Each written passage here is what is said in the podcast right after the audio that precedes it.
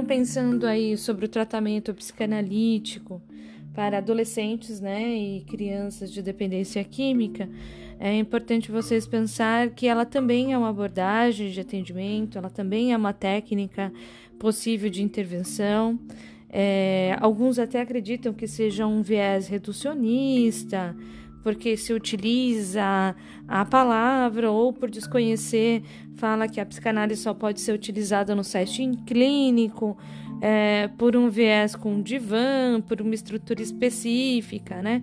E essa não é a verdade. A gente consegue pensar que existe algumas pesquisas já e estudos sobre isso, inclusive em CAPS AD, né? É, então, esses estudos apontados aí, esse movimento da escuta psicanalítica, eu quero falar um pouquinho de como que, que o profissional pode atuar. Claro que a nossa ferramenta, como um profissional de psicologia e por um viés de abordagem psicanalítica, vai ser a escuta. Vai ser a escuta do paciente, né? E o que, que a gente escuta? Né? A gente vai escutar aquilo que é devastador na vida daquele adolescente, é, as rupturas de laços, né? É, o quanto ele está rodeado de conflitos, de tensões com a família. O psicanalista ele olha para toda essa história, como a Suelen apresentou, a necessidade de saber um pouco sobre a história de vida, como se dá os vínculos familiares, né? A forma de vida do sujeito em si, na sua totalidade, né? Pode parecer difícil quando a gente coloca pela compreensão psicanalítica, mas é introduzir o sujeito no espaço da palavra, que é a palavra que foi privada de alguma forma e que ele utilizou um outro recurso para é, expressar a sua angústia, que foi o uso de entorpecentes. Foi uma forma de suprimir aquilo que não pôde ser dito. Então a escuta ela vem como um conjunto de angústia, vem carregada de culpa, vem carregada de ansiedade, desamparos, fracassos, impotência, né? Então, o profissional de psicologia ele tem que permitir esse diálogo para falar sobre essas questões, sobre esses momentos, inclusive é, que é proporcionado satisfação e prazer quando ele está em estado da droga, né? É, como ele se sente diante da situação, do uso, né? O que, que ele gostaria de aliviar quando ele é, faz a escolha por, por algum entorpecente, seja lícito ou ilícito. Né? Então, o psicólogo, pelo viés psicanalítico, ele tem que trabalhar com as expressões do sujeito, né? o seu ato também, isso é muito relevante, não é só a fala, mas como se dá o ato, o ato dele, é, ou pelo uso ou pela fala desse ato, né? É, cabe aí pensar também que dentro da, desse viés é, psicanalítico você consegue perceber que ele tem determinado desamparo, determinada angústia, que ele utiliza a droga como uma tentativa de taponar esses, essas angústias e esse desamparo, né? Então é importante pensar que, que aí a gente teria que linkar um atendimento mais contínuo, né? Porque na condição clínica você pode colocar um atendimento por uma semana, duas semanas e deixar o paciente pensando e depois retomar.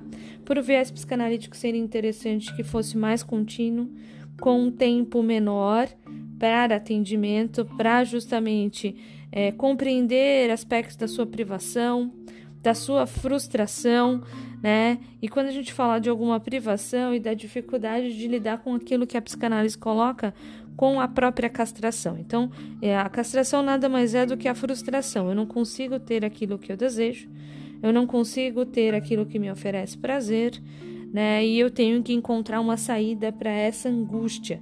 E aí, de alguma forma, pelo meio social, pelas identificações de grupo, ele passa a ser inserido a, a esse tipo de opção, que também proporciona prazer, porque a, a droga ela proporciona no seu aspecto é, fisiológico e nas alterações é, corporais, inclusive nas ressignificações mentais.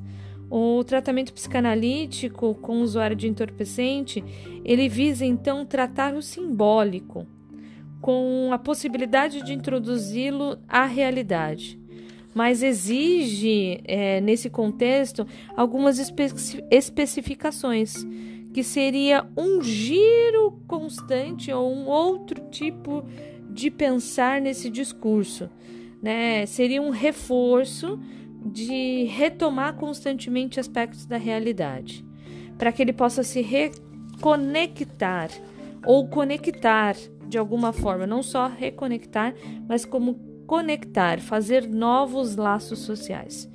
É, é, importante pensar que o adolescente ou qualquer outro tipo de usuário de entorpecente, né, diante da, da situação da escolha por droga, ele utiliza constantemente um mecanismo de defesa de fantasia, né? Então ele fixa a conceitos de fantasia e ele consegue é, minimamente fazer conexões com a realidade. Então, de alguma forma, o seu objeto de desejo ou de aspirações ou de vontade ou de tentativa de satisfação, eles são frequentemente fantasiados. Né? E dentro desse, desse, desse processo de fantasia, é, que não tem conexão com a realidade, é, aquilo que é idealizado como possibilidade de satisfação, ela realmente fica numa condição idealizada e não tem nenhuma conexão com a realidade, né? E uma das tentativas para não conseguir, por não conseguir lidar com a castração, que é propriamente a frustração, é o, a fuga.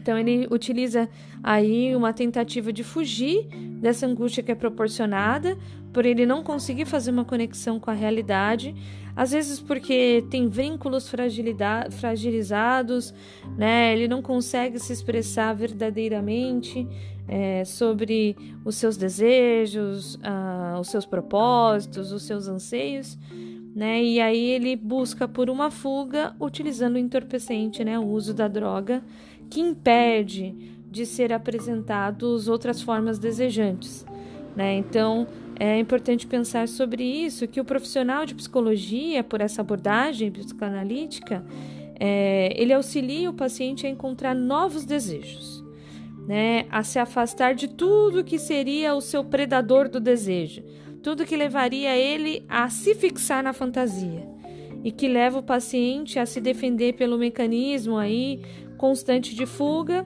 e pela compulsão pela droga, porque é a tentativa é, de não vivenciar o desprazer e não conseguir ter um aconchego diante de não ter o objeto idealizado, né?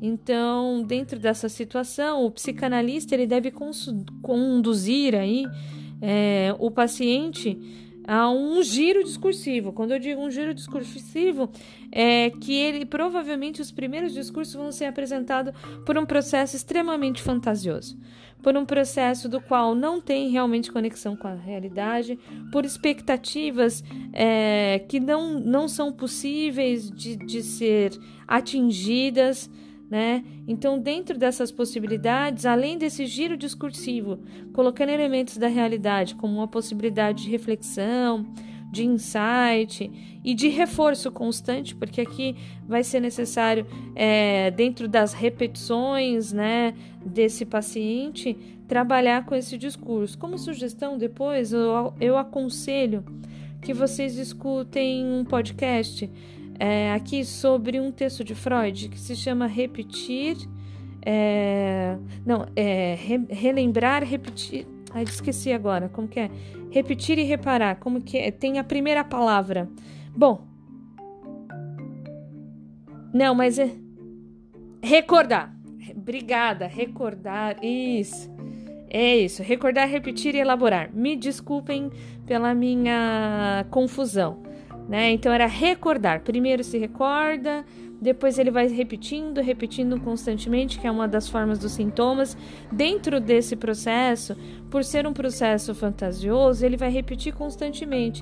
E nessas repetições, vocês vão reforçando aspectos da realidade ao paciente para que ele seja capaz de elaborar. E ao passar pela possibilidade de elaboração, ele é capaz de repensar sobre a necessidade é, de um recurso que é o entorpecente, que não proporcionam é, é, eliminação da dor, mas só um estado de satisfação temporária, né? E além de uma condição de dependência. Então é um momento de abertura para aí dentro da relação analítica, por isso que é importante que seja com espaçamento um pouco menor, que esse paciente na relação transferencial ele identifique que o analista ele está preocupado com ele, que está de alguma forma disponível para auxiliá-lo. E essa preocupação, essa disponibilidade, é, Freud colocaria como um termo de amor transferencial, né?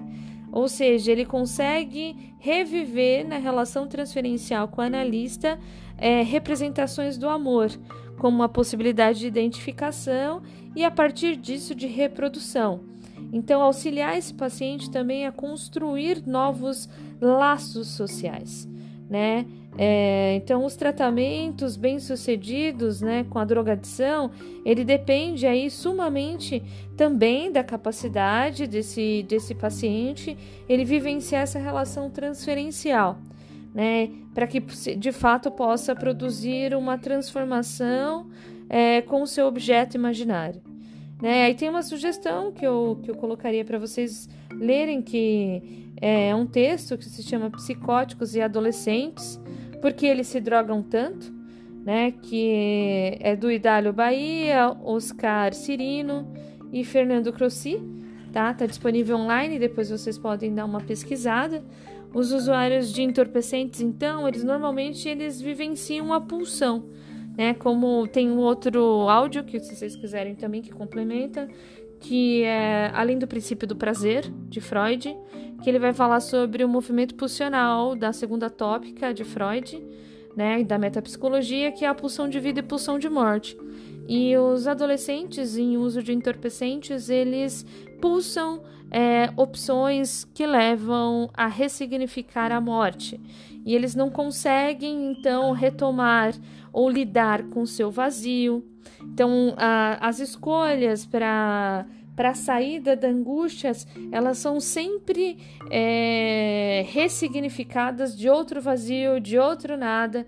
A falta é bem representada, ela vai operacionando aí como um movimento de interação com o mundo e com o objeto desse adolescente, desse usuário de entorpecente, né? E então isso pelo movimento de pulsão de morte e é pela relação transferencial e pela identificação com o analista que esse adolescente usuário de entorpecente ele vai conseguir fazer um movimento diferente. Ele vai conseguir pegar ali uma saída se houver uma relação transferencial uma saída por um âmbito mais próximo da realidade, né? Onde ele vive, aí ele vai conseguir lidar dentro da relação transferencial pelo seu sentimento de falta, pelo seu sentimento de angústia, é, discutir sobre as fragilidades do vínculo, o que proporciona insatisfação, né? E ao ser compreendido na relação transferencial, simultaneamente ele vai ressignificar outros desejos. E ao ressignificar outro desejo, ele vai conseguindo aos poucos fazendo uma interação com a sociedade, com os vínculos que vão sendo construídos ou ressignificados, e ele vai se colocando como uma outra forma de viver. Então, são as interações que vão é, as interações simbólicas dentro do setting clínico e as metáforas, as metonímias que são apresentadas por aquela falta, né, que é uma das condições mais prevalentes para o adolescente usuário de entorpecente que ela vão, vai sendo apresentada. E na relação transferencial, o analista compreende, vivencia essa angústia, vivencia com ele a falta e ele se sente aconchegado, se sente acolhido. Ele existe uma dialética entre esse desejo, entre o desejo de melhora, o desejo de, de lidar com o seu imaginário de falta, representado por frustração, e diante da frustração há uma acolhida então, o usuário de, de entorpecentes é, que ficava fixado no processo fantasioso, na relação transferencial com o analista, ele passa a ressignificar, né? ele passa a ver essa falta simbólica de uma outra forma, por uma outra via. Né? Então, o analista ele precisa compreender então aí o simbólico desse paciente, né? o simbólico do, do usuário de entorpecente, entender como que se deu essa castração, é, entender como que para ele é a falta, a ausência, o desamparo. E na transferência, esse paciente ele sente a presença de um outro ser que disponibiliza o tempo, que reforça é, aspectos da realidade. Então, dentro desse processo, mesmo que seja por um viés psicanalítico, talvez o analista ele tenha que atuar nesse reforço. Né? Ele não vai ser um processo analítico como é feito diretamente na neurose, onde permite que o paciente tenha o, o, o livre insight. Não que isso não vá acontecer, mas é que por ser um movimento contínuo, com menos espaçamento entre as sessões, e de alguma forma haver um reforço de compreensão daquele sofrimento e de tentativa com a conexão da realidade, a atuação direta do analista, embora não seja como na cognitiva, porque aqui não é sugestão.